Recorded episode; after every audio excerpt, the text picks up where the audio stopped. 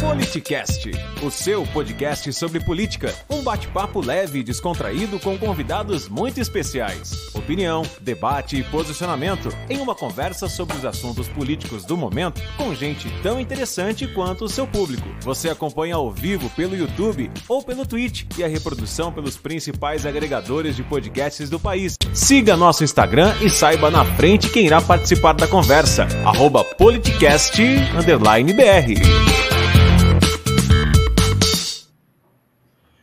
O nosso convidado é o Dr. Malek Imad, ele é médico, defende o SUS e as políticas públicas de atenção primária. Malek Imad é pós-graduado em medicina de urgência e emergência e especialista em gestão em saúde com foco em políticas públicas de saúde. Foi coordenador de um hospital de campanha onde percebeu que a COVID-19 era mais do que uma doença infecto-contagiosa ela afetava também o emocional de pacientes e familiares, sobretudo nos primeiros meses da pandemia. E lá implementou técnicas humanizadas e se tornou é, muito comentado por todas as redes sociais, órgãos de imprensa. Assim, as práticas desenvolvidas pelo Dr. Malek e sua equipe de forma experimental tiveram como objetivo colocar o paciente em primeiro plano isso porque ele afirma que somos erroneamente acostumados a ver a dor somente no plano material. Ele também é apresentador de um podcast chamado Saúde com o Dr. Malek, que foca a medicina preventiva, onde semanalmente fala sobre saúde. Então é com muita alegria que a gente anuncia o Dr. Malek Mad nessa conversa hoje no Politicast. Obrigado, viu, Malek? Eu que agradeço, Marcelo. nossa conversa. Eu que agradeço, é um grande prazer estar aqui com vocês. É um podcast de política, aliás, política é uma coisa que eu gosto muito. É, eu acabei de terminar um livro agora do Eric Hobsbawm, que é um dos maiores historiadores do século passado, e se percebe que a política ela envolve to, tudo o nosso dia a dia, né? Então, parabéns você, parabéns a sua equipe por proporcionar essa forma simples de falar de política e agora de falar de política e de saúde também, né? Legal. Eu, eu, eu que te acompanho nas redes sociais e agora no seu canal sobre saúde, aqui, é, embora a gente vá falar sobre saúde, que é a sua área, é claro que o enfoque é muito mais é, na área política, como você está dizendo, como os gestores, os administradores públicos, o presidente da República está encarando e conduzindo essa questão da saúde e, sobretudo, da Covid-19. Então, Malek, é, eu me lembro logo no início da pandemia, onde começou o negacionismo da vacina, você foi um dos primeiros médicos, pelo menos os que eu acompanho, que teve a coragem de ir a público e se declarar a favor da vacina, mostrando a importância. E outras situações, eu vi sempre o seu pioneirismo.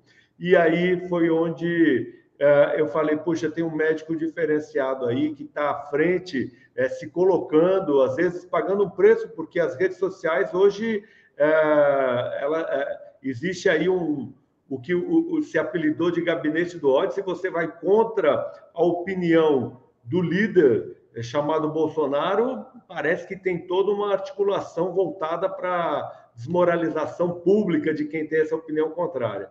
Então, eu queria te ouvir um pouco sobre esse teu posicionamento desde o início. Depois, você também, quando o presidente da República é, falou sobre a vacina que podia estar transmitindo AIDS, você foi a público mais uma vez, se posicionou, sempre no objetivo de esclarecer as pessoas, para que as fake news não, não prevaleçam sobre a verdade, sobre a ciência. Eu queria te ouvir um pouco, até como forma das pessoas poderem estar esclarecidas em relação a tudo isso. Tá certo. É, Marcelo, primeiro, a nossa formação aqui acadêmica no Brasil em relação à medicina é uma formação muito respeitada, tanto é, por, por, pelos países aqui da América Latina quanto internacionalmente. A nossa faculdade de medicina aqui no Brasil, elas são consideradas uma das melhores faculdades de medicina do mundo, né?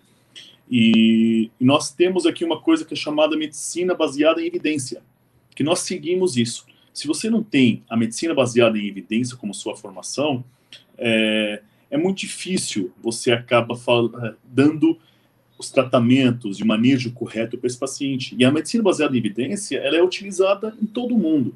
É quando você tem, veja, é, uma doença que ocorre na China, ou nos Estados Unidos, ou no Brasil, e você começa estudar essas doenças pelo foco de que cada país está falando, de, cada, de que cada hospital está falando, de que cada médico está falando, de cada cientista está falando, e você faz uma revisão sistemática em relação àquilo, encontra o tratamento correto, encontra. Então, o tratamento para diabetes aqui no Brasil é o mesmo tratamento nos Estados Unidos, é o mesmo tratamento no, no, na, na Ásia. O que muda é somente alguns protocolos mínimos. E isso, a medicina baseada em evidência, ajudou muito que, que, que para melhorasse a medicina. Porque nos anos 50, nos anos 60, o achismo prevalecia ainda. Ah, esse médico quer colocar esse remédio. Ah, não, mas esse remédio.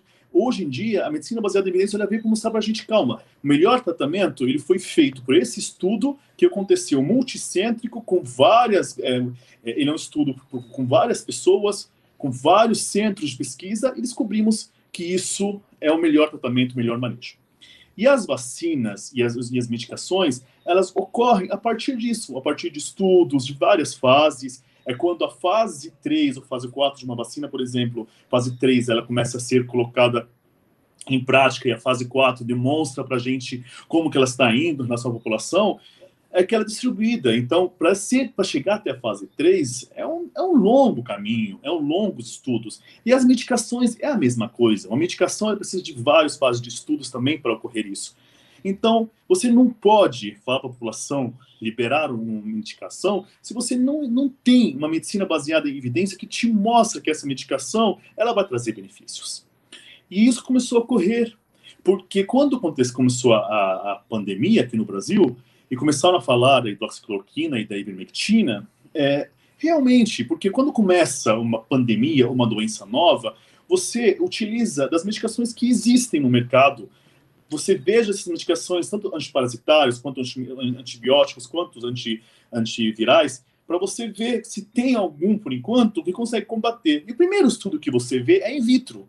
Então você coloca aquele, aquele vírus novo in vitro e você começa a colocar as medicações e ver qual é a medicação que começa a combater melhor esse vírus. Descobriram que a ivermectina e a cloroquina, ela matava 90% desse vírus. Só que é in vitro, não dentro da célula. Lembrando que o vírus, ele não é um ser vivo. Ele precisa de uma célula para entrar, para ele, ele é um parasita obrigatório que a gente fala, chama, né? Ele precisa de uma célula para tentar multiplicar e para conseguir matar essa célula e sair, porque ele mata a célula onde ele se multiplicou e ele acaba saindo com N, trilhares e trilhares de cópia. Ele utiliza a nossa célula para se multiplicar. E descobriram que tanto a ivermectina quanto a doxicloroquina, para ela entrar nessa célula onde está o vírus e ela matar esse vírus, ela precisa de uma quantidade muito alta que é tóxica ao nosso corpo para acontecer isso. Então é. descobriram que não, que não faz efeito, que não tinha efeito nenhum. Perfeito. É isso, isso demorou muito para ser apurado, que a não, não. não não funcionava, foi rapidamente. O problema é, assim, você não pode autorizar uma medicação, quando você fala que in vitro deu, conseguiu um bom resultado, você não pode já liberar, não pode falar para a tome, você tem que começar a ver Até se porque os estudos, uma célula. Como você o falou, nosso erro foi que na hora que o governo recebeu a notícia de que essa medicação in vitro, ela estava, ela combatia 90% do vírus, ela fez o quê? Ele fez o quê? Começou a incentivar, não esperou aquele tempo que todos os países esperaram para ver se intracelular essa medicação faz certo ou não. Dois, três meses depois, até em maio, junho do ano passado, começaram a sair os primeiros resultados preliminares de que ivermectina e doxicloroquina não faziam efeito. Só que... Agora, não, pode, pode falar, pode continuar. Não, e aí eu, o nosso eu... governo ele não, não, não deu ouvido e começou a incentivar mais ainda, mais ainda, mais ainda. Só que a ivermectina ela, ela causa é, problemas cardíacos. A hidroxicloroquina tem efeitos colaterais hepáticos. Então você não consegue. Quem começou a incentivar deixou de ser as pessoas, ou os especialistas, cientistas em áreas de saúde, começou começaram a ser pessoas que não têm relação à saúde, que não têm relação à pesquisa. É um deputado, é um, um, presidente, um virou, senador. Virou quase como uma bandeira de ideologia bolsonarista, é isso? ideologia era Quase, era quase que obrigatório defender a cloroquina exatamente. e negar a vacina. É isso? Exatamente. E aí que eu vi que eu que sempre fui do SUS, sempre fui defensor das políticas primárias, eu sempre fui defensor das políticas preventivas. E aí comecei a chamar aquela população, porque a população começou. Eu era coordenador de um hospital de campanha, onde não deixava entrar, eu proibi qualquer tipo de, medica, de medicações entrar no hospital de campanha desde o primeiro momento. Nunca. Nunca fez parte, todos os médicos não podiam passar essas medicações porque não tinha comprovação científica dentro de, um, uh, de uma revista indexada que tinha uma, um certo peso, peso científico. E é isso comecei, eu comecei a receber muitas críticas, tanto da população quanto de alguns vereadores, quanto de alguns políticos, querendo pressionar para tentar fazer o, o kit. É, Ou seja, vereadores se achavam que sabiam mais do que o médico especialista. Exatamente, exatamente, exatamente. E aí que eu comecei, aí eu comecei a ter a ideia de que e se eu chegar perigoso, perigoso isso, né? Muito perigoso. E aí comecei a ideia de que se eu abrir esse meu meu Facebook e começar a chamar a população para mim, e começar a explicar para elas de uma forma fácil, que ela entenda. E eu comecei a fazer isso aos poucos. Eu abria todas as noites, no horário de janta, o Facebook, eu abria a live e começava a explicar para essa população: olha, não funciona porque é assim, assim, assim. Não funciona porque é assim, assim, assim. Eu pegava, eu lembro que na época eu pegava bonecos da minha sobrinha e eu fazia comparações, mas eu queria utilizar de um linguajar fácil de linguajar que eles entendem. Ao invés de usar palavras difíceis, eu usava palavras mais fáceis. Ao invés de falar é, a fusão do vírus, ou eu usava, falava a entrada desse vírus. Então, e essa população comecei, começou a ter uma empatia, que eu falo. E aqui no nosso canal você pode continuar usando essas palavras mais fáceis para. Exatamente, exatamente.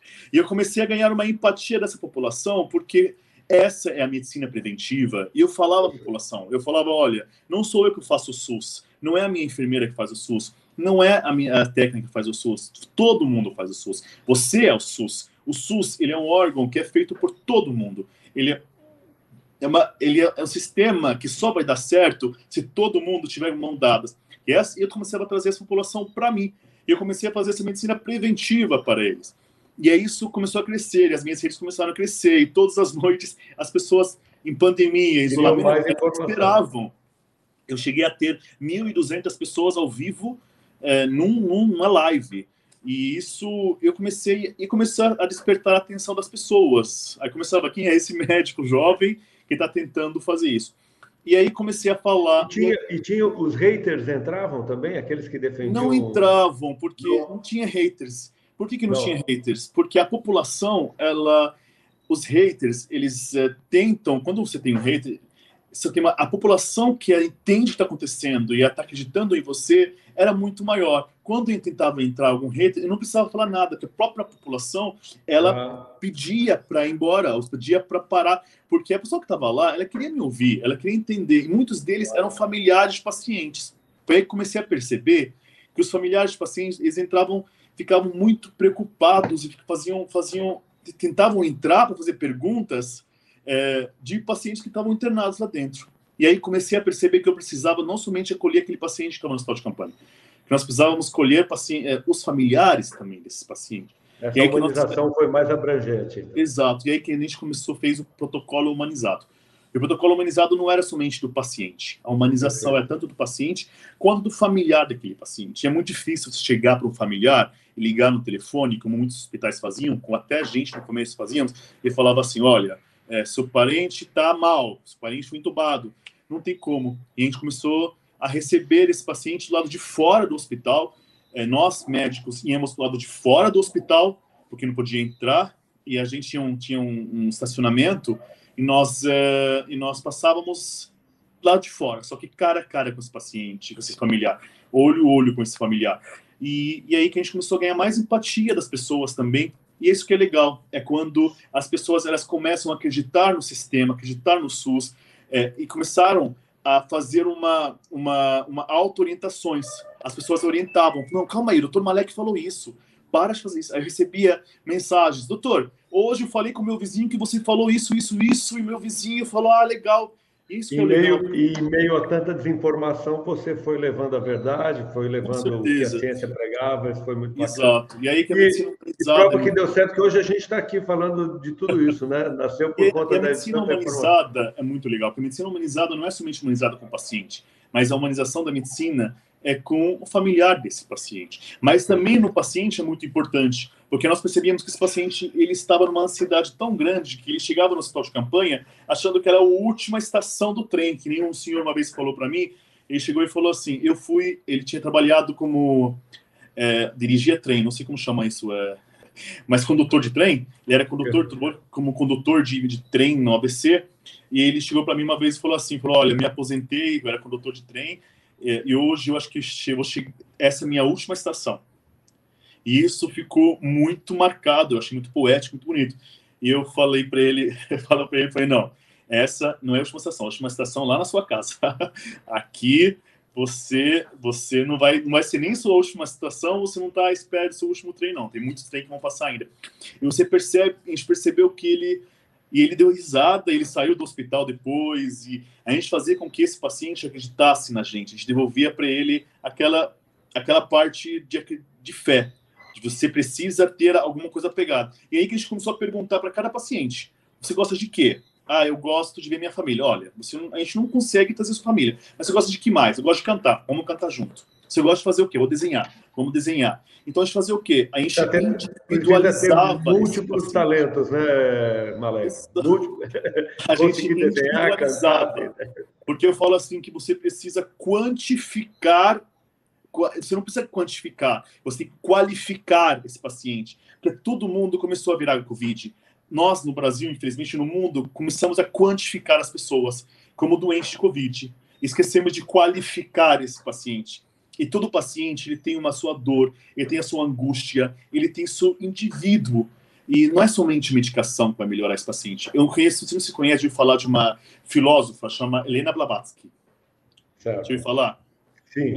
É uma filósofa. Ela tem uma frase muito legal, que ela fala assim: não deixes, não deixes que o ardente sol sequer é, seque uma única lágrima de dor antes do próprio olho de quem sofre. Ou nós tivemos... Porém, ah, tu viu? Deu, Porém... uma, deu uma queda na tua, na tua, ah. no teu sinal, mas voltou. Vamos lá. Isso. Porém, deixa repete a frase. Repete ó, a frase. Assim, ó, uma frase muito bonita que eu gosto muito. Fala assim: não deixes que o ar ardente, sol, que o ardente sol seque uma única lágrima de dor antes de tu próprio a teres secado no olho de quem sofre.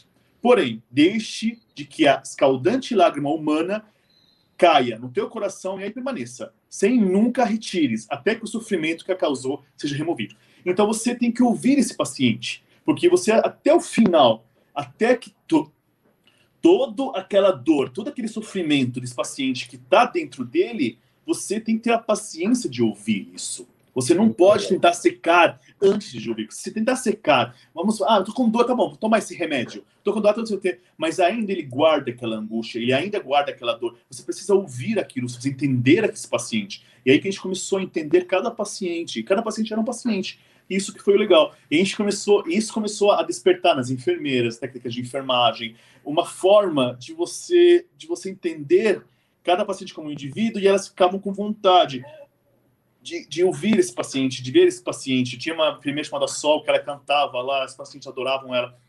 Porque muitos pacientes, Marcelo, foram entubados pela ansiedade. O Covid, ele é uma doença pulmonar. Uma doença que não te dá ar. Você, você tem uma injúria respiratória. O Covid, quando ele está em tempestade inflamatória, ele inflama seu pulmão. Os seus brônquios estão inflamados.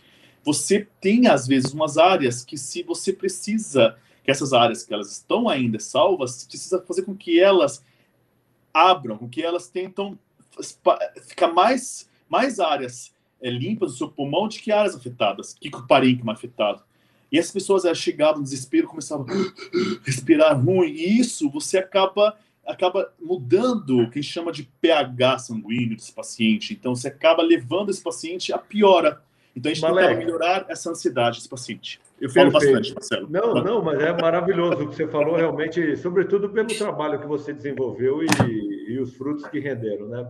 Mas assim, se eu puder fazer um resumo de toda essa explicação que você deu, é, ivermectina, cloroquina, nada disso é, é nada eficaz, disso. ao contrário, causa é, efeitos colaterais que são prejudiciais ao ser humano, né? Não só e isso, assim... você acaba tirando do mercado medicação que pessoas estão utilizando que, que estão precisando. Sim. Pessoas que tinham lupus, muitos deles não, não usavam mais hidroxicloroquina Sim. porque não existia mais no mercado, muitos deles ficaram sem tratamento. Perfeito. Agora, por que, que eu estou fazendo essa colocação? Porque é, nós trocamos semana passada uma mensagem é, que, que circulou. Parece que até hoje as pessoas estão tentando provar de que quem estava certo era o presidente Bolsonaro.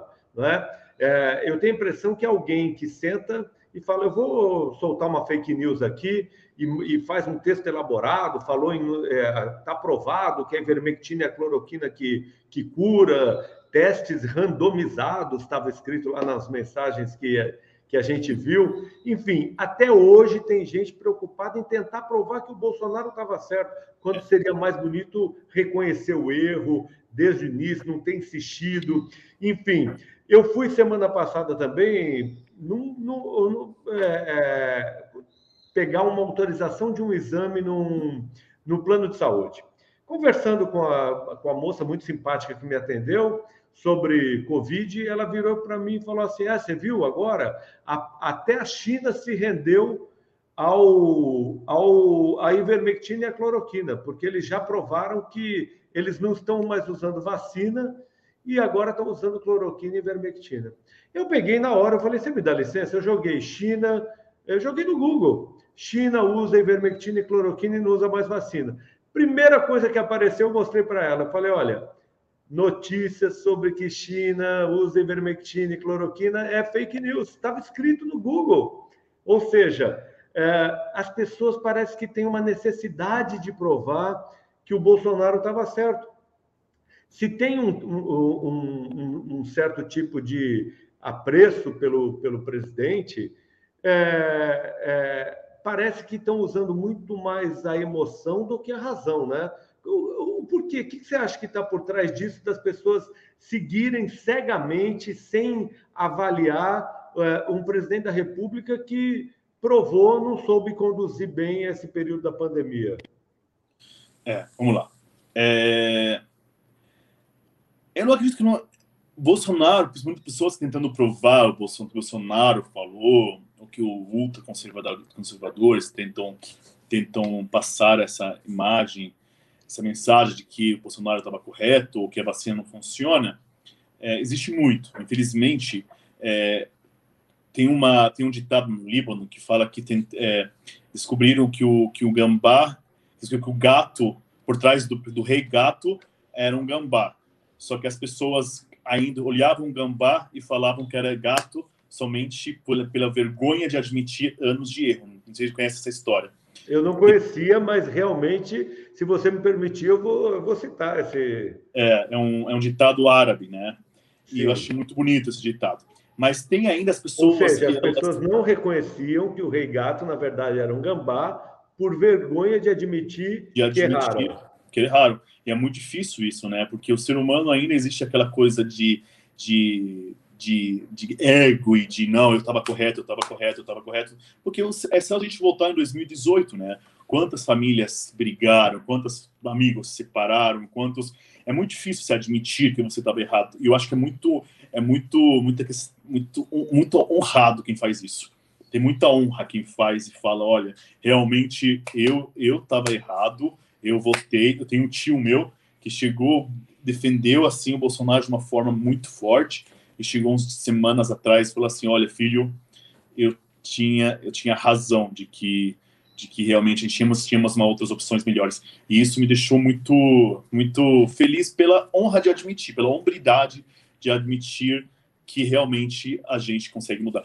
Mas a questão também, Marcelo, o ser humano ele gosta é, tem muito ser humano que ele que é o do contra, gosta de mostrar que tudo que ocorre está errado e você precisa é, tem, sempre sempre tenta provar de alguma forma que está errado e não sei se isso vem do inconsciente do ser humano isso ou pela maldade mesmo. Por que você fala isso, Malek? Porque nós tivemos uma coisa chamada revolta da vacina. 1904, quando tinha 1.800 pessoas no Brasil internadas por varíola, no Hospital São Sebastião, por exemplo, é, nós tivemos uma grande revolta é, no Brasil, chamava Revolta da Vacina, que a gente estuda na história. Você está no ensino médio e cai no vestibular, né? É, para quem fazer vestibular, odeia a revolta da vacina porque é uma revolta muito difícil de estudar. Mas quase uma revolta que ocorreu aqui no Brasil são de pessoas que rejeitavam a vacina. É, porque Você falaram que era de vacas. Você lembra o período que foi isso? 1904. Tá. Isso foi uma grande revolta. Só que, ah, mas foi muito tempo. Nos anos 70, muitas pessoas começavam a negar uh, a vacina para a meningococo, né? Nós não quero, não sei se você não quero deixar muito claro aqui que nos anos 70 nós perdemos, não sei se é a Copa do Mundo, a Olimpíada aqui no algum algum festival de esporte acontecendo no estado de São Paulo, ele foi deixou de acontecer, ocorreu no México, acho que foi a Olimpíada, se não me engano, não lembro agora, porque o estado de São Paulo estava passando por uma, é, uma epidemia de meningococo, de meningite. E aí nosso, o governo ditadura militar tentou ao máximo esconder os dados. No YouTube tem um, um documentário lindo que chama que, que, fala sobre isso. Depois, se quiser, Marcelo, eu deixo o link para você escrever isso. Muito bonito. A ditadura militar distorceu todos os todos os eh, todos os dados. Teve gente que foram enterradas sem rapidez para esconder os dados. Mais de mil e poucas crianças morreram. O hospital aqui, o Milho Ribas, tem uma história muito bonita que fala sobre isso, né? Das, dos médicos, por causa da epidemia da meningococo. E a vacina, chegou a vacina e muita gente começou a ter a revolta da vacina. Muita gente lembra da, da arminha, né? Aquelas arminhas dos anos 70 que as pessoas fugiam disso. É por causa disso. Então, o que acontece? Isso, essa revolta contra a vacinação sempre existiu. Essas teorias de que existe alguém no governo que quer colocar partícula, quer colocar não sei o quê, quer dominar a população, sempre Agora, existiu. Só que, a, medicina, só que a medicina mostra pra gente que é. a vacina ela é responsável por erradicar várias doenças. A poliomielite é uma delas. Pois é. Sim, então, sim. assim, é, e a vacina mostra pra gente que, que, que, que algumas doenças, como a varíola, a poliomielite, como outras doenças que antigamente matavam milhares e milhares de pessoas, hoje em dia a vacina ela é a única forma de combater. Agora, apesar dessas revoltas que você citou, desses é, momentos históricos aí, eu tenho a impressão que a vacina está muito bem aceita na, na, cultura do brasileiro, né? Mas por causa você, você citou, eu lembro que eu era criança, a gente morria de medo daquela pistola de ar comprimido, é, parecia um tiro, né? Parecia um tiro. Eu, eu penso que você não pegou essa época, mas de qualquer não, maneira. Não, não, eu sou mais sou dos anos 80. então, eu não, sei, eu não sei até que ano que foi essa vacina, mas eu lembro que era uma loucura aquilo. Sim. Enfim, e, e, e eu sempre. É, é, a gente não via essas discussões, esse negacionismo, essa. A não ser fatos isolados que nem você citou, é, no caso do, dos anos 70, que é mais recente, que foi escondido pela, pela ditadura, mas enfim. É, é, agora, o caso mais recente que eu teria para citar, Malek, é que o, o presidente é, acabou é, ontem ainda, mais uma vez, fazendo o seu negacionismo. O pessoal separou um vídeo é, onde ele fala, deixa eu morrer. E ele atribui à esquerda, porque ele sempre tenta colocar ideologia é, nessa questão de vacinação, que não tem nada a ver, né? Uma coisa é posicionamento político, outra coisa é a ciência, que tem que estar parte de qualquer ideologia política, pelo menos na minha concepção. Agora, nós vamos passar esse vídeo, é muito curtinho, tem 30 claro. segundos. Na sequência, a gente quer te ouvir e complementar. Maravilha. Politicast. O que, que existe no Brasil? Eu vejo, acompanho mídias sociais, né? o pessoal mostra para mim, Muita gente, né, de esquerda em especial, querendo a minha morte. Você quer a minha morte? Por que fica querendo exigir que eu tome vacina? Deixa eu morrer, o problema é meu. Tá? Agora, para todos os brasileiros, nós disponibilizamos vacina. Você acompanha ao vivo pelo YouTube ou pelo Twitch. Siga nosso Instagram e saiba na frente quem irá participar da conversa. Arroba politicast_br. Agora, contudo, por que será que o, o, o Planalto, o Palácio do Planalto, decretou o sigilo de 100 anos no cartão de vacinação dele? Há quem diga que ele se vacinou, mas para manter o discurso de negacionista, então eles decretaram lá o, o decretaram a, a, o sigilo por 100 anos, 100 anos que ninguém vai ter acesso ao cartão de vacinação do presidente Bolsonaro. O que, que você o que, que você avalia dessa fala dele, desse sigilo de 100 anos decretado sobre o cartão de vacinação dele? Eu, primeiro, antes disso, gostaria de falar sobre que o acervo nacional, que o presidente do acervo nacional foi mudaram ontem, estão sabendo disso?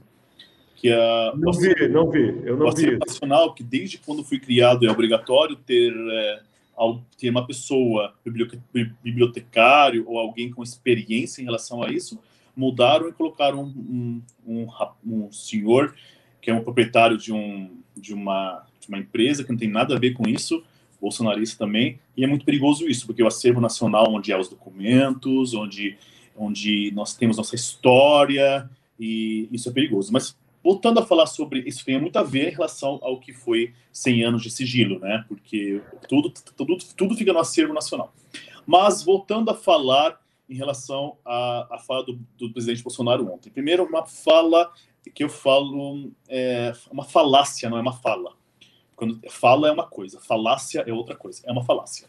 Porque quando você fala, quando ele fala, ah, mas uh, o vírus, descobriram que o, quem tomou as duas doses da vacina, ele pode contrair a doença, ele pode passar a doença e pode morrer também. Isso não quer dizer que, o, que a vacina não vale nada. As, a eficácia da vacina, cientificamente, quando a gente vai falar, a eficácia da vacina, ela faz com que você tenha menos chance de pegar a vacina, tem menos chance de transmitir a vacina e tem a maior, menos chances, quase nula, de você parar dentro de uma UTI ser entubado e morrer. É isso que, que as pessoas têm que ter em mente. As pessoas têm que ter em mente que quem é vacinado, ele pode pegar de novo. Claro, aconteceu comigo. Eu sou vacinado duas doses, quando estava em duas doses vacinadas, eu peguei Covid de novo, só que a minha transmissão é muito menor. A minha recuperação é muito maior e eu não tenho chance de parar dentro de uma UTI e ser entubado. As chances de parar risco ser entubado é, são muito menores. Então, isso quer dizer o quê? A vacina tem uma eficácia muito boa, tanto que, que quem está hoje nas UTIs no estado de São Paulo são pessoas, 80% delas são pessoas que não se vacinaram. Só que eu quero agradecer a população brasileira. Parabéns, porque apesar de toda essa esse negacionismo do nosso presidente, apesar de todas essas falas pseudo é, pseudo pseudo é, é, verdadeiros, porque ele por que eu falo pseudo? Porque ele utiliza uma fala e distorce ela, utiliza, utiliza um é dado, né? distorce, né? exatamente, faz com que a população acredite e para você falar depois, fala, não, mas eu falei que pega, não pega, então vai pegar. Só que ele não fala que se pega você tem chances menos de morrer. E nós estamos falando, é, e o povo brasileiro, ele é um povo muito, eu falo de uma certa forma, ele, ele tem medo de, do pior, porque o SUS ensinou a ter isso. Nós, graças a Deus, temos sistema, eh, temos o SUS, onde existe sistema primário e onde existe, existe as, é, o sistema de PSF, que é o Programa de Saúde e Família, onde os agentes comunitários eles educam mais ou menos, porque podia ser de uma forma muito melhor, essa população aí até o posto tomar vacina, aí até o posto fazer. Então, o que acontece? Nós temos o melhor calendário vacinal do mundo público. Nós somos referências mundiais em relação a isso. Isso graças ao SUS, graças às políticas públicas do SUS, graças às políticas públicas de quem trabalha no SUS. Por isso que o povo brasileiro é, mais, é um dos mais vacinados do mundo e é um dos mais aceita a vacina do mundo. Então, por mais que o Bolsonaro e por mais que os, os, eh, os, eh, admiradores do Bolsonaro tentam fazer com que a população não se vacine, a população vai lá e se vacina. Por quê? Porque o SUS é mais forte, o SUS é maior e a coletivo é maior, e a democracia é maior, porque isso é democracia. Então, assim, eu falo que, por mais que ele faça isso, graças a Deus, a população brasileira está dando exemplo. E quero parabenizar a população brasileira, porque está ouvindo muito mais a gente do que está ouvindo o nosso presidente. Isso é muito bom. Perfeito. É melhor ouvir o médico do que quem não entende nada da área, né, Malek? Com certeza. Exatamente. é, doutor Malek, é, nesse mesmo, nessa mesma fala, nós destacamos aqui um trecho do discurso, é, onde ele disse o seguinte: abre aspas, não vou entrar em detalhes se a Anvisa vai aprovar ou não, até porque eu não tenho qualquer ação diante da Anvisa. A Anvisa é independente. Mas eu perguntaria, disse Bolsonaro, eu perguntaria para a Anvisa se continua na bula da Pfizer que eles não se responsabilizam por qualquer efeito colateral. Ou seja, ele mais uma vez lança dúvida nas pessoas, né? Porque me parece que isso é uma praxe internacional aceita no mundo científico e acadêmico de, dessa não responsabilidade por efeito colateral, até porque senão invi inviabilizaria, porque isso pode variar muito de pessoa a pessoa. Ou eu estou enganado? Agora, ao falar isso, ele está lançando uma dúvida, mais uma vez, de que a vacina é, é, pode dar os efeitos como aqueles que ele citou do jacaré, chimpanzé, etc. Né? É, isso também é muito perigoso, né? É quando, porque assim, nós estamos falando de formadores de opinião. Se eu agora, como médico, chegar e falar assim, não tomem a vacina, tem pessoas que não vão tomar vacina, porque eu sou formador de opinião. Se você, Marcelo, que você é, é, é, da, área, da área pública, que tem muita gente que confia em você, tem muita gente que deposita um voto de confiança em você, onde você está no seu município, se você chegar e falar assim, ó, gente, não tomem a vacina, muita gente não vai tomar vacina, porque você é formador de opinião. Você se colocou no lugar de formador de opinião. Você se aceitou essa responsabilidade. E o nosso governo, ele é formador de opinião. Então, ele é muito perigoso ele falar sobre isso. Porque quando você é formador de opinião, você pode, não somente em relação à vacina. Quando o Bolsonaro fala que é, uma, uma, manda a mulher calar a boca, o que acontece? Ele é formador de opinião. Muitos homens, muitos homens, o inconsciente deles, que sempre tiveram essa, esse preconceito e essa e essa e esse, e esse, e esse machismo e esse, essa forma patriarcado de, de, de, de, de, se viver e de colocar posições é, do dia a dia, eles, eles têm uma voz que representa eles, não é qualquer voz.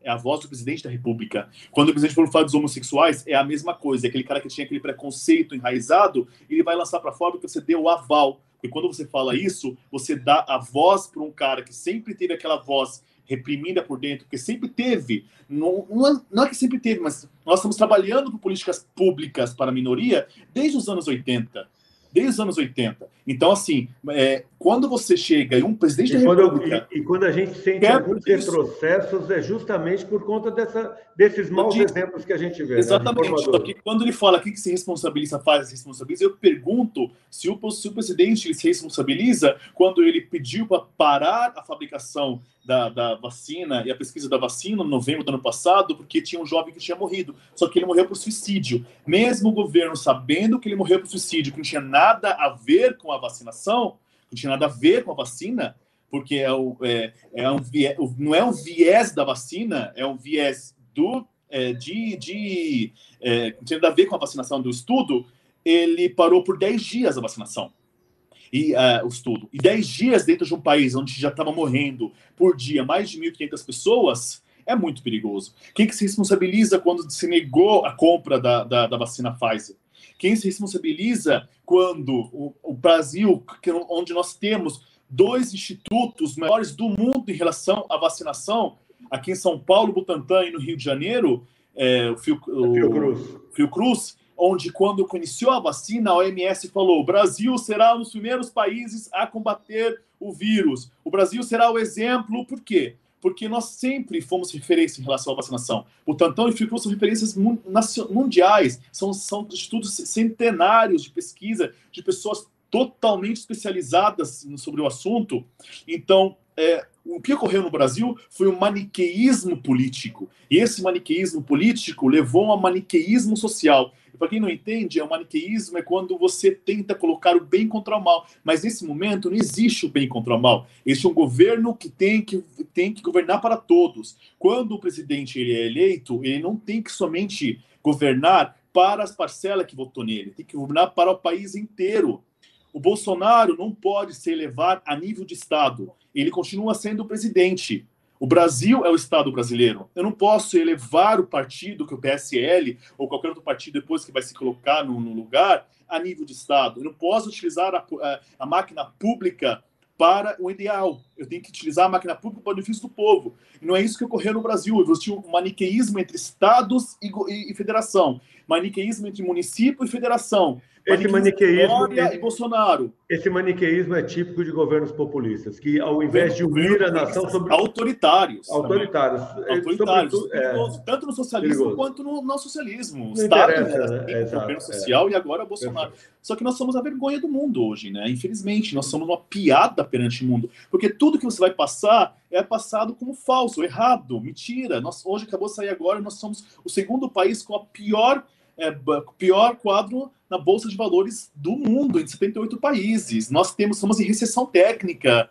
Então, isso, isso, infelizmente, eu falo assim, graças a Deus que o povo brasileiro está se vacinando, que tá, tem muita gente muito boa está por trás disso, que muitos profissionais estão por trás da população se incentivando ela a se vacinar. Então, eu acho que nós vamos passar por isso. Já passamos por tempos piores nos anos anteriores, há décadas atrás. Já passamos por décadas negras e o brasileiro se levantou e entramos na época de democracia e vamos entrar numa democracia plena de novo. Tudo há de passar. Você citou duas situações. Uma, quando o governo deixou de responder e-mails da Pfizer, foram 53 e-mails.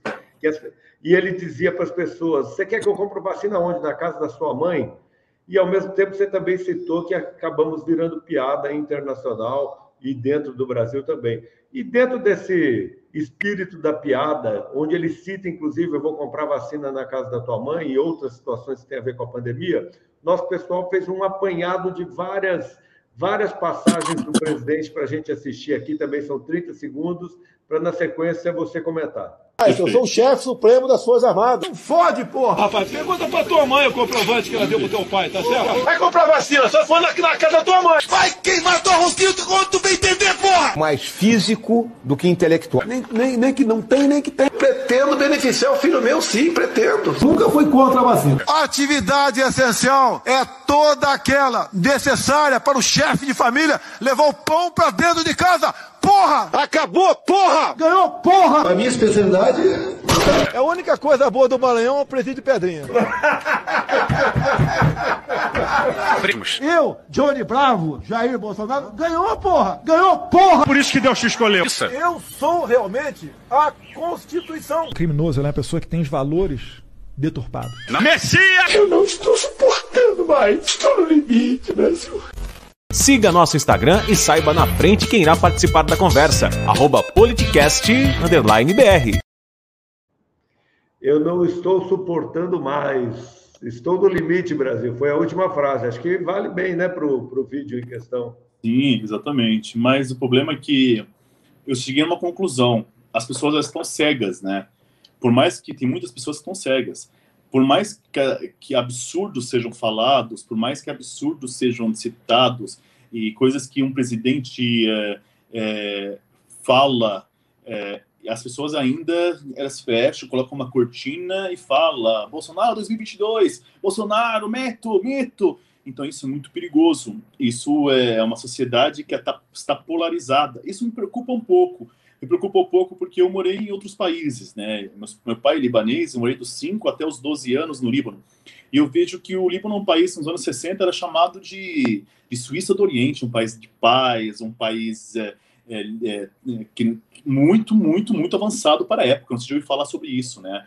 Nos anos 70, dentro de uma política onde polariza as pessoas, existe um maniqueísmo social que é muito perigoso, as pessoas elas começam a tomar a tomar as dores de partido, outros dois outros partidos se divide entre um partido que representa os, os humanos, outro partido que representa os cristãos, e do, do nada, 76, 76 ocorre é, a guerra civil libanesa, e a guerra civil libanesa foi com um, um matando o outro, um amigo matando outro amigo, matando outro amigo, e era e eram e tudo por trás de partidos. Não tem nada a ver isso falando para você, por, mas só que de alguma maneira cuidado. por fundamentalismo também. Fundamentalismo, é claro, fundamentalismo, mas era muito mais político, né? Era muito Sim. mais político, não tinha, exato, a parte religiosa na Guerra Civil Libanesa não era tão forte igual a parte política. Mas isso me preocupa um pouco, porque nós acaba, acabamos é, é, surgindo no país um, um, um, um bolsonarismo como não somente como do, do, presidente, mas como estilo de vida, como estilo de pensamento, como estilo ideal, idealista, como ideal, como E isso é muito perigoso, porque você acaba sendo. Ah, mas o cara é bolsonarista. Ah, mas você é petista. Ah, você é esquerda, você é Bolsonaro. E você acaba tendo essa, essa rivalidade. Ah, mas está sendo muito, muito extremo, doutor Malek. Mas toma cuidado, porque com o tempo você vai se alimentando, se alimentando. Um, dois, três, quatro. Daqui a 10 anos é muito perigoso nós formarmos Você uma sociedade. Viu isso na sua terra, né? Uma sociedade dividida, uma sociedade dividida, uma sociedade que se odeia, uma sociedade que, que, que se um doido ele tentar levantar e falar, olha, ataque não sei o quê, vai, faz não sei o quê, pode ocorrer no Brasil. Ah, mas aqui é um país que nem democráticas, com uma democracia consolidada, não ocorre no Brasil. Nos Estados Unidos, o Trump incentivou a população a invadir o, o a invadir o Congresso. Não foi isso que aconteceu? E o Stephen Bannon, que, que orientava o Trump, é o mesmo que orienta aqui essa, essa ala de. Exatamente. Então, assim, é muito, nós temos que refletir de que pensar que o Brasil ele sempre foi um exemplo de, de um país é, é, da paz, um país onde, onde, existia uma tolerância, onde a tolerância era a maior de todos. Meu avô, ele, ele é um libanês que ele amava o Brasil, porque perguntava por que você gosta do Brasil? Ele falava assim, ninguém me perguntou qual é a minha religião, qual é o meu partido, o que que eu, de onde eu vim. As pessoas são muito, fui muito bem acolhido, fui muito bem amado aqui dentro. E é assim nós temos que continuar porque ninguém tem que te perguntar qual é o seu partido, ninguém te pergunta a gente, Você está tocando no assunto e, de alguma maneira, também parece que a gente começou a ver essa xenofobia. Xenof... Não só né? xenofobia. Né? Aumentou é, sim, xenofobia, não, aumentou não, homofobia, aumentou feminicídio, claro. aumentou, é, aumentou é, é, o, o, racismo aumentou. Quando você amarra um rapaz, é, as mãos de um rapaz com uma moto e o rapaz sempre vai atrás de você é com a moto. Isso aqui é um neo que é um neo é, polícia é um militar, polícia do Estado de São Paulo, né? Polícia de São Paulo. Polícia... Mas isso na verdade não... a gente não pode generalizar. A gente tem que não, mas claro isso reflete. Este isso policial tem que ser é, é, exonerado, bem exatamente. Mas então, Marcelo, por isso que você não é, não é, não estamos focalizados somente no presidente Bolsonaro, mas claro. estamos falando de um, de um, de um, de um reflexo. O reflexo. disso acaba saindo, acaba indo para, para, para os poderes, para tanto os militares quanto a polícia. Então, é aquelas pessoas que elas, antigamente elas não faziam o que elas têm que fazer, elas ganham aval, elas ganham voz, elas ganham mais, é, mais credibilidade de exteriorizar aquele preconceito. Que isso é um preconceito. Você amarrar um rapaz só por desculpa, mas tem muito a ver. Ah, mas podia ser qualquer pessoa. Tu podia, é. mas tem nesse caso é um negro que foi aconteceu Sim. isso com ele. Então, existe ainda o, o, racismo no nosso país. Nós não, uma coisa muito perigosa que eu ouvi falar esses dias, falando assim, ó, que as políticas públicas eh, para minoria elas é, não faziam efeito no Brasil porque existe a igualdade no Brasil. Só que quem fala igualdade não conhece a palavra equidade. E você nunca vai alcançar a igualdade se você não não colocar em prática a equidade. Porque pela equidade é que eu vou alcançar a, a, igualdade. Sem equidade, eu nunca vou ter a igualdade. É que nem colocar pessoas dentro de uma pista de 100 metros de corrida e falar assim, ó, você que é branco da zona sul de São Paulo, você que é branco de você vai ficar vai 20, 20 metros na frente. Eu atirar. Quem que vai chegar primeiro? Por mais que o, que o negro esforce, por mais que aquela pessoa que mora dentro da comunidade esforce na corrida, pode ser o Zayn Bolt. Aquela pessoa está correndo a 20 metros à frente dele. E essa cidade que nós queremos, mas uma sociedade sem igualdade social nunca vai ser uma sociedade boa. Nunca vamos alcançar uma sociedade, uma sociedade com direitos plenos para todo mundo. Então é muito difícil, nós estamos perdendo isso. Nós temos poucas políticas públicas para mulheres nos últimos dois anos, políticas públicas de criança e adolescente também muito pouco. Educação sexual, claro, parou. Sem educação sexual, aumentam os números de tanto gravidez é, precoce adolescência, quanto de estupro, quanto de feminicídio. Porque, a, a, a, a, educação sexual não é somente você explicar como se coloca uma camisinha, não é só. A educação sexual ela abrange a, a, a, a, diminuição daquela sociedade machista, patriarcado que nós vivemos no Brasil. Por que, que o menino ele tem pau? Porque tem cacete, desculpa, a gente está falando, a menina tem a rosinha, tem a flor, é aquela coisa mais frágil. Então nós temos que tentar mostrar que a educação sexual não é somente relacionado a órgãos genitais, eles estão relacionados a modo de pensar, a modo de essa criança ela crescer e pensar o que, que é, onde é o papel do homem, onde é o papel da mulher. Existe uma, uma, uma, uma deputada estadual, que é o Campagnolo, lá no, no, no Santa Catarina, que ela, que ela, ela fala que a mulher tem que ficar submissa ao homem, porque, porque esse papel da mulher. A gente não está falando sobre, sobre, sobre, é, sobre casamento, nós estamos falando sobre direitos da mulher, que hoje em dia ainda existe poucos direitos da mulher que precisam ser alcançadas. Maria da Penha. É, foram, foi, ela foi, é, ela foi ridicularizada pelo filho do Bolsonaro há, semanas, há, dois meses atrás, quando ele levou o marido, o ex-marido do Maria da Penha, onde ele, ele, ele, ele, ele é, onde é, ele é chocante, é, chocante. Dela, ele, ele colocou junto com o mesmo, no mesmo, no mesmo, no mesmo, no mesmo gabinete e ele falou, mas não foi seu filho, foi, foi alguém do, do PSL. Sim. E ele, ele falou: ó, que todo lado tem segundo lado da história. Não é segundo lado da história, foi comprovado, o cara atirou nela, foi, isso foi provado. Nada justifica uma agressão. E Nada, a agressão que essa mulher sofreu, eu confesso que eu estive numa sessão solene no Senado assistindo uma homenagem que foi feita a ela no Dia Internacional da Mulher, não teve como não se emocionar. É, só corrigindo só, não foi o filho do Bolsonaro, foi um, foi um deputado do, do PSL, da, do, da, do... É, então é isso que é, Mas falando. Reflete, reflete muito bem esse pensamento. Exato. Então nós estamos falando é. o quê? Nós falamos, nós estamos diminuindo as políticas públicas conquistadas, tanto das mulheres, quanto das crianças e adolescentes, quanto dos negros, entendeu? Então, assim, nós temos pessoas hoje em dia que não têm medicação, tem pessoas tem gente que, até os tá postos... lacrando, né, com esse pensamento tacanho, retrógrado, tem gente que acha que está lacrando com tudo isso. É muito Exato. triste ver o que está acontecendo no Brasil, muito Olha triste. a fome, Bonito a gente ouvir Sim, é bonito a gente ouvir tudo que você está falando, Não. Alec. Eu Marcelo, eu quero... tem pessoas. Eu trabalho no posto de saúde. Tem você... pessoas indo até o posto, saúde, chorando de comida. Eu fui, eu fui prescrever é, medicação para uma mãe para dar para os dois filhos gêmeos dela, começou a chorar no meio do meu consultório, porque não tinha essa medicação na OBS, ele tinha que comprar, e ela falou para mim, ou eu compro a medicação, ou eu compro o remédio, é, eu compro comida para eles. Ela falou assim, eu, eu posso morrer de fome, doutor, eu não ligo eu não ligo, eu posso arranhar o osso, eu não ligo. Só que meus filhos, eu quero que eles não tenham fome, não saibam o que é fome. Ela e falou assim para mim: eu nunca soube o que é fome. E os meus filhos têm a chance de saber o que é fome. Então é isso que nós temos que ver. Você viu a declaração do Paulo Guedes ontem? Dizendo que a economia do Brasil está bombando. Bombando para quem? Eu, é, eu fico muito. É vergonhoso um, um, um, ministro da Economia que lucra em dólar, que interfere na valorização do, do real ou desvalorização e quanto mais desvaloriza, mais rende suas aplicações no exterior, vai ao Senado dar uma explicação pífia, dizendo o porquê abrir uma offshore, mas o problema não está o porquê abrir e como funciona uma offshore. O problema está no conflito de interesse do investidor que tem interesse na valorização do dólar e do ministro da Economia, que teria, em tese, de ter um interesse na valorização do real. Então, é vergonhoso a gente ter um ministro da Economia que não olha para situações como essa que você vivencia no dia a dia, de pessoas que estão passando fome, fila para osso, ou então é, tantos vídeos que as redes sociais têm mostrado para a gente que são de cortar o coração e que a gente sente no dia a dia, amigos Exato. É, você percebe que, que a comunidade ela perdeu o ela perdeu aquela, aquela, uh,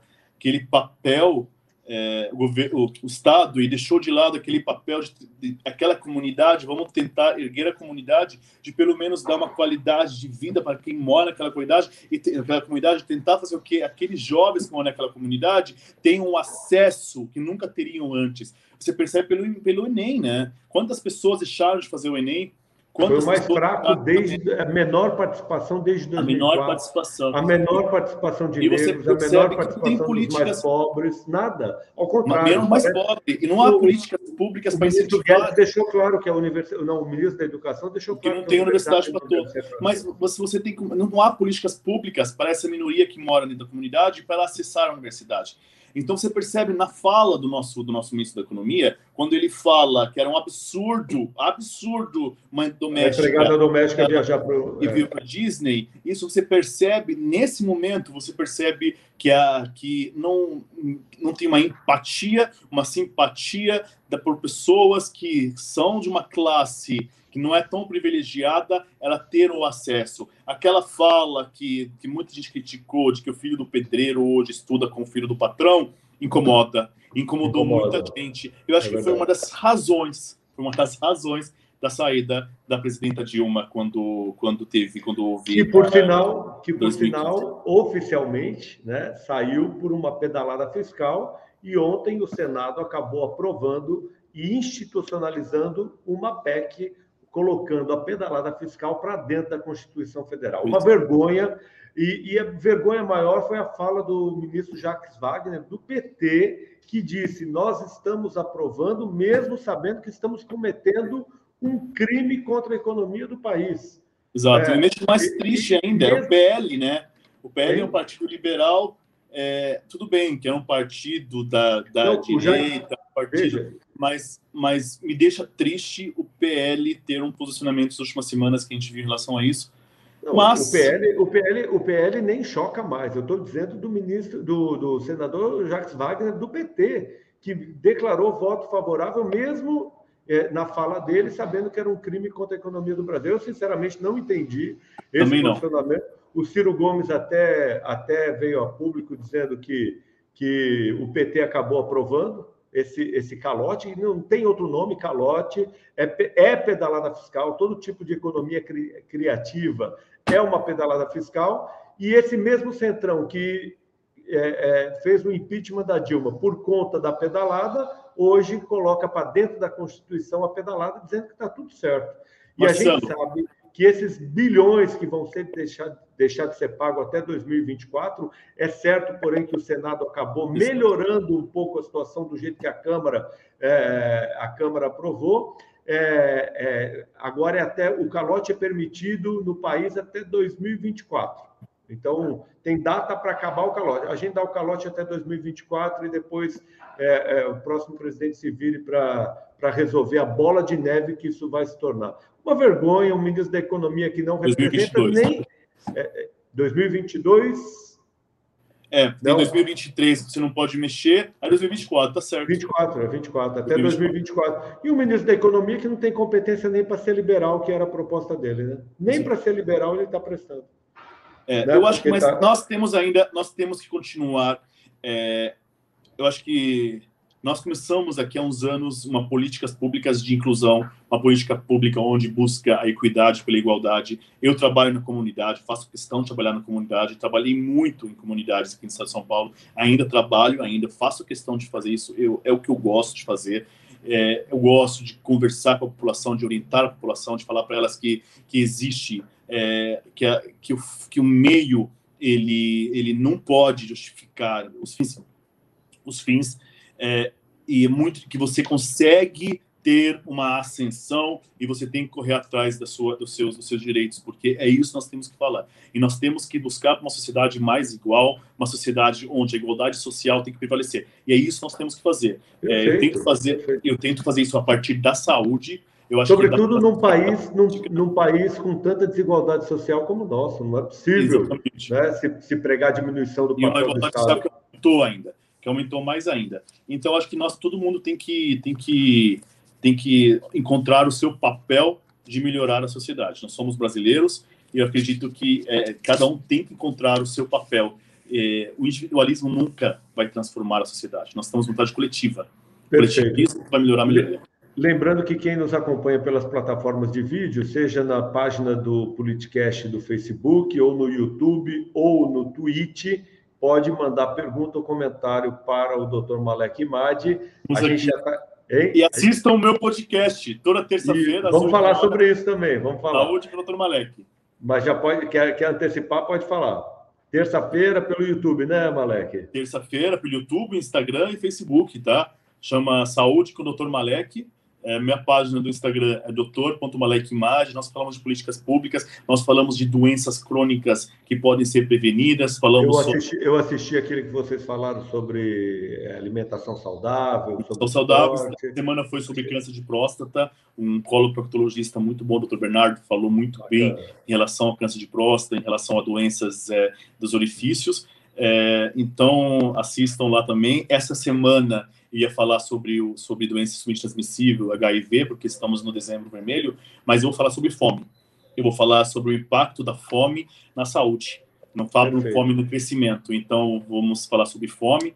E é isso que a gente tem que fazer. É um podcast que eu eu percebi que eu precisava fazer porque a população, a medicina preventiva hoje com a internet, eu posso pode ser um meio de levar a prevenção de levar essa medicina primária para a população, porque quantas pessoas não conseguem ter acesso a isso? Já que existe fake news, vamos colocar que eu falo os true news, né? As, a, a, notícia verdadeira. verdadeira. Nós temos papel de fazer isso. Vamos falar isso com especialistas, com pessoas que têm que têm credibilidade em falar, fazer com que essa população ela acredite na gente e a gente volte a, a, a deixar essas essas é, mentiras de lado que acabam só estragando a sociedade.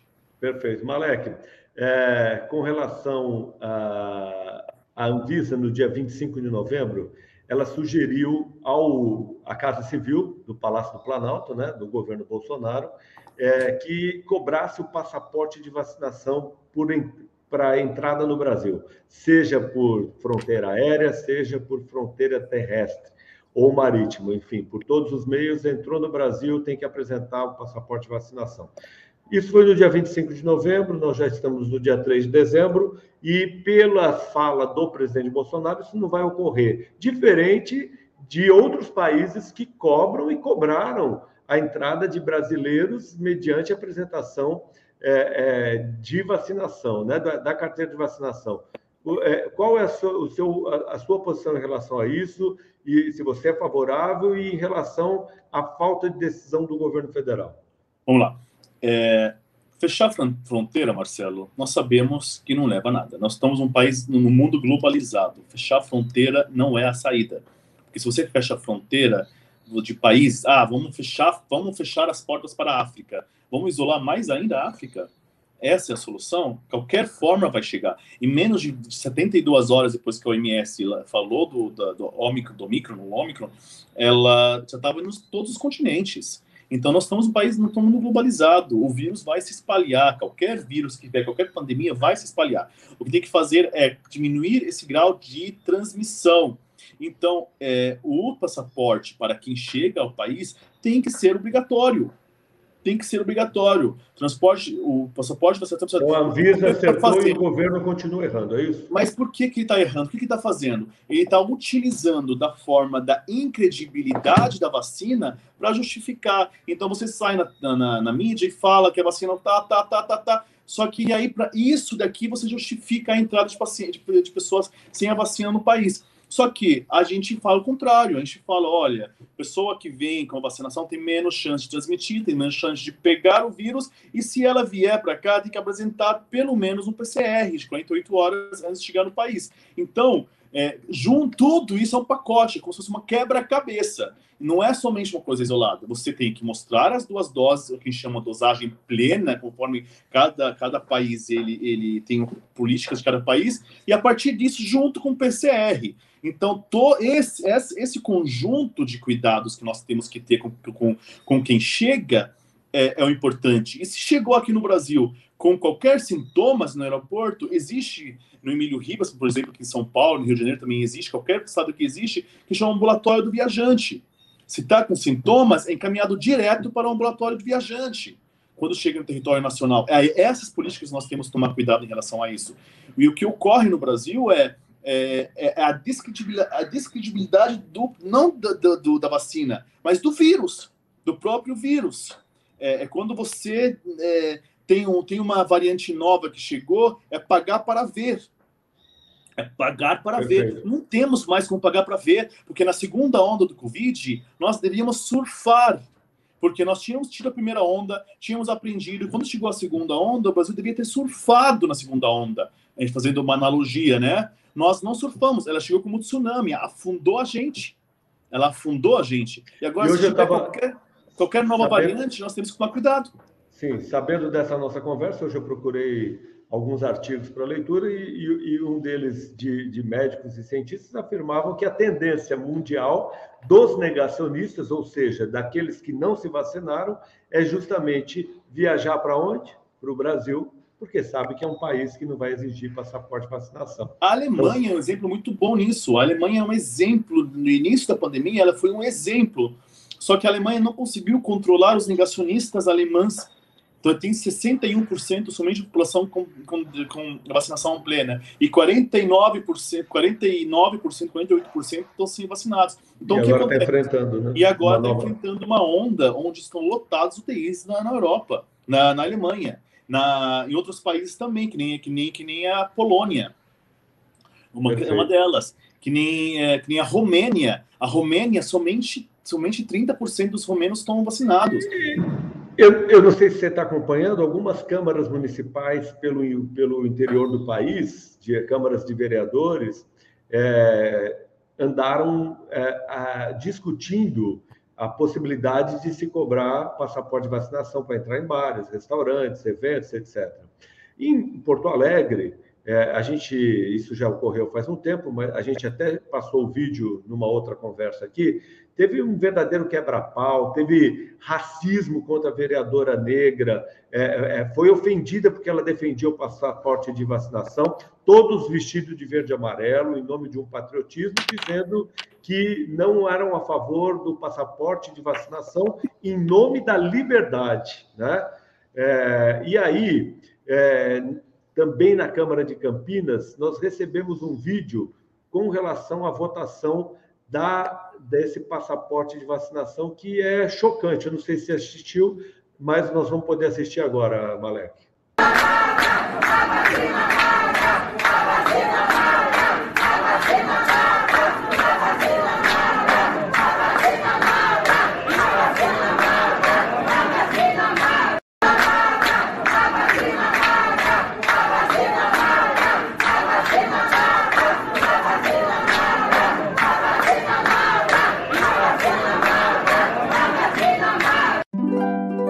Politicast. E aí? Correto falar, Marcelo, que a ignorância mata, né?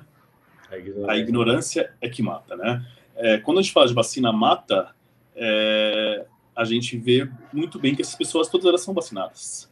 Não, se eu não falar sobre Covid, posso falar de outras vacinas, quando elas são pequenas, são obrigatórias a terem, que é o calendário vacinal, e a gente percebe que todas elas estão, estão vivas agora graças à vacina, né?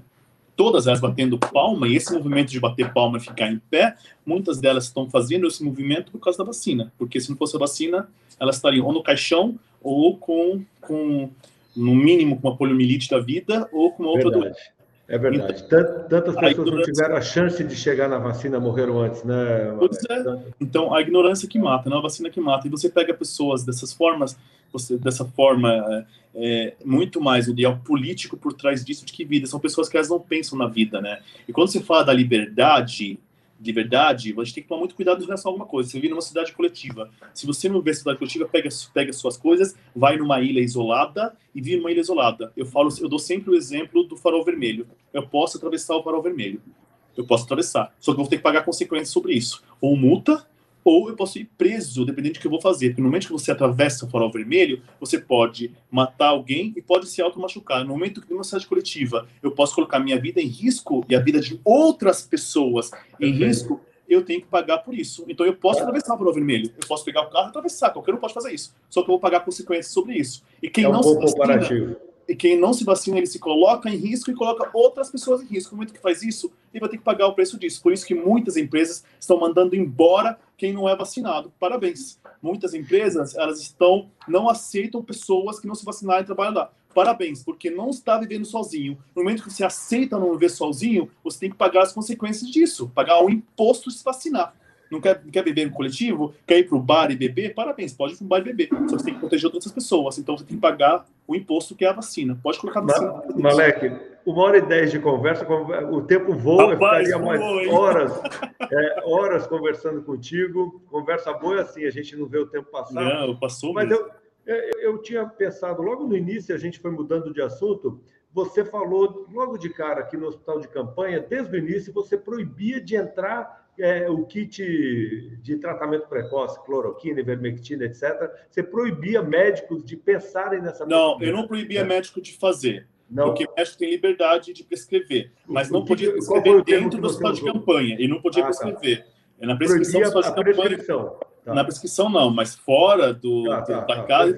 Mas nós tínhamos um corpo clínico que nós Consciente. tínhamos é, era, era, era inconsciente em relação a isso. Nós tá. pegávamos é, é, cloroquina, hidroxicloroquina, é, familiares colocavam nas roupas dos pacientes e colocavam como que tem que tomar.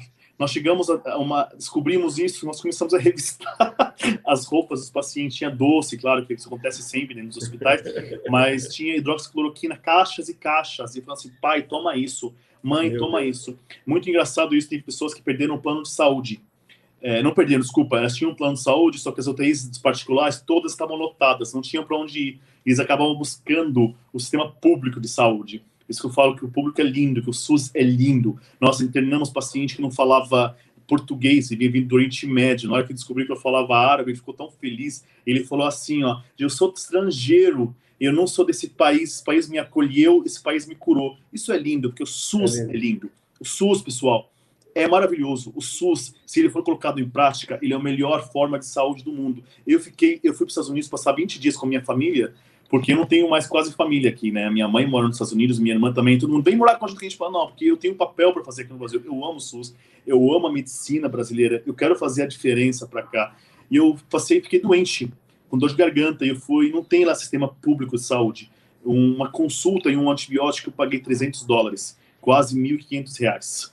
Por isso que eu falo, hoje em dia o SUS não te pergunta de onde você veio, não te pergunta qual é a sua religião, ele não pergunta qual é o seu país, não pergunta qual é a sua. Não pergunta nada, ele te trata. Se der sorte, um árabe ainda encontra outro árabe para poder. Encontra o árabe para conversar e te trata. E a gente tem que começar, a gente tem que falar para as pessoas que esse, essa é a beleza do país, essa é a beleza do brasileiro, onde um judeu que mora na Belo Retiro no Bom Retiro e um árabe que mora no Brás, mora no Brás são amigos. São amigos, são. E é verdade. Isso é lindo, sou, o Brasil é lindo. Eu sou prova disso.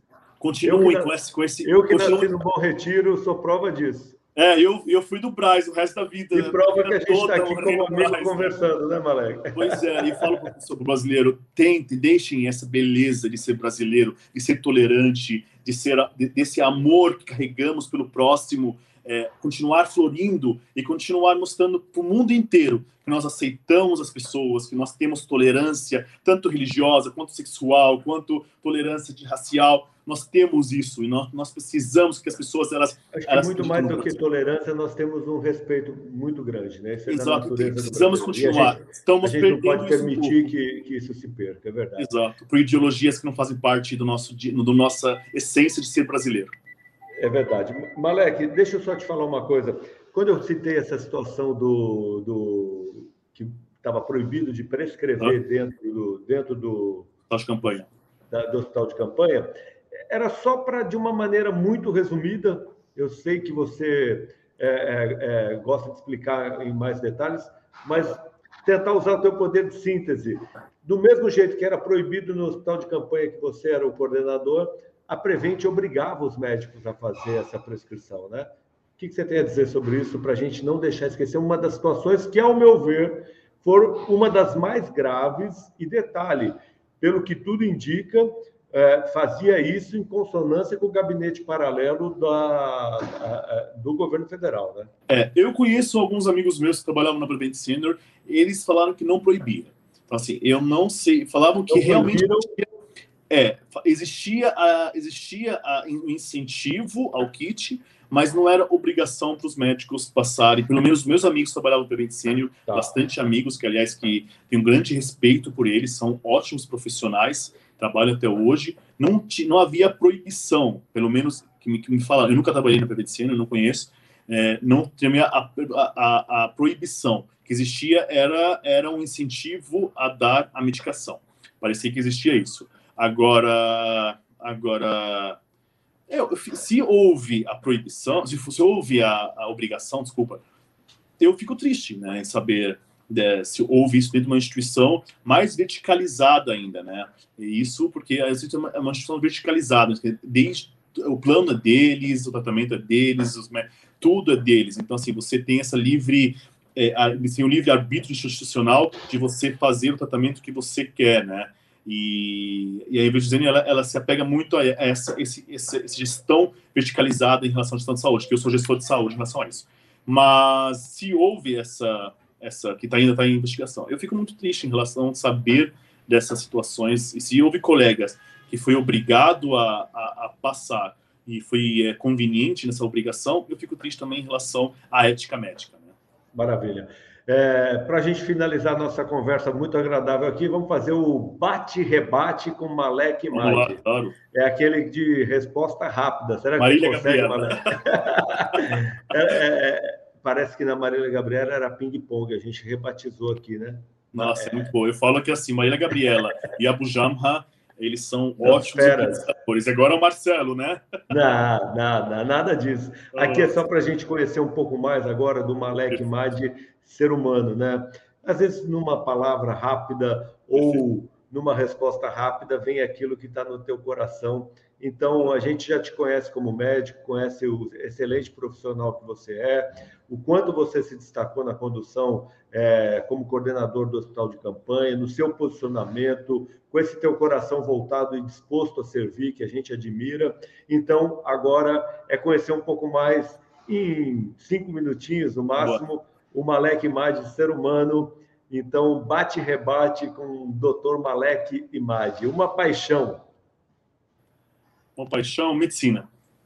Um medo. Medo algo de ruim acontecer com a família. Um hobby? Jiu-jitsu. Um sonho? Esporte, esporte em si. Um sonho? Um país mais igual. Uma série ou um filme para indicar? Cafarnaum. É um filme libanês que, para mim, é, é maravilhoso. Está em qual plataforma para a gente assistir? Ele está no. acredito que está no Prime. Prime. Um livro. Um livro, A Voz do Silêncio, Helena Blavatsky. Qual a característica mais admira no ser humano? Característica? É, humildade. E a que menos admira? Arrogância. Dar o peixe ou ensinar a pescar?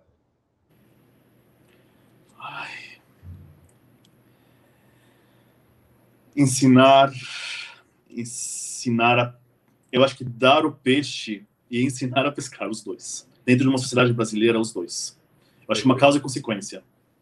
Concordo com você. Deus. É um amor maior. Brasil. É um. É o melhor país do mundo. Família. É a coisa mais importante da minha vida. Uma liderança política que te inspire. Jamal Abdel Nasser. É um. Já ouviu falar? Eu, eu não estou lembrado, não. Jamal Abdel Nasser é um, é um presidente egípcio dos anos 70 que liderou, é, liderou a revolta do Egito. No Egito. Eu, pod eu poderia ser delicado pedir uma liderança que te inspire no Brasil? Ah, no Brasil, desculpa. No não, Brasil... não, não. Valeu, essa valeu. essa valeu. Só queria para estar mais próximo da, de quem nos ouve aqui. Tancredo Neves. E uma mulher que te inspira na política? Eu gosto da Manuela Ávila, hoje. O segundo turno desejável para o doutor Malek Madi. Entre os nomes que estão colocados, quais os dois nomes, se você pudesse escolher, que você gostaria de ver no segundo turno? Eu acho que vai acabar no primeiro turno. A pergunta é sobre o segundo turno. Cite dois nomes. Hoje. Você... É. Lula e Ciro. Aborto. A descriminalização do aborto. Existe, existe diferença legalização do aborto e descriminalização do aborto. A descriminalização do aborto. A gente faz um outro podcast só para ouvir a é, tua explicação. Pastor Silas Malafaia é, precisa ser. Ele precisa ser muito. Precisa de uma psicologia, psiquiatria e, uma, um, um tratamento psicológico, isolá-lo e tentar fazê-lo entender o país de verdade onde ele vive. Flexibilização do acesso às armas. Contra, totalmente. Num país onde você não tem uma, não tem um, uma, uma igualdade social, totalmente contra. Terra plana? Jamais. Só, só na cabeça de pessoas que precisam estudar muito mais. Fuzil ou feijão? Com certeza, feijão. Com toda certeza. Voto impresso? Não, jamais. Jamais. Voto e urna eletrônica. Cota racial? Com certeza. Com certeza. Um presidente patriota tem por obrigação unir ou dividir a nação? Com certeza, unir a nação. O nosso tem unido ou tem dividido? Dividido, é um maniqueísmo político, social, de todos os lados. Bolsonaro em uma palavra. Não deveria nem ter sido eleito. Uma frase para encerrar a nossa conversa. Vamos sair da bolha que querem que nós enxergamos e tentar aprofundar num país que existe de verdade, realidade. Pessoas comendo osso, pessoas não estudando, pessoas que elas perderam a dignidade que demoramos tanto tempo para conquistar. Então precisamos refletir com a nossa posição nesse país. Então sairmos da bolha e viver o país de verdade. E assim eu me despeço do Dr. Malek Madi, que muito mais do que saúde deu uma aula e uma lição sobre humanidade para todos nós. Obrigado, Malek. Um forte abraço. Marcelo, muito obrigado. Me assistam terça-feira às 8 horas. Dr. Malek. Forte abraço. Obrigado. Você acompanha ao vivo pelo YouTube ou pelo Twitch. Siga nosso Instagram e saiba na frente quem irá participar da conversa. Arroba politicast_br.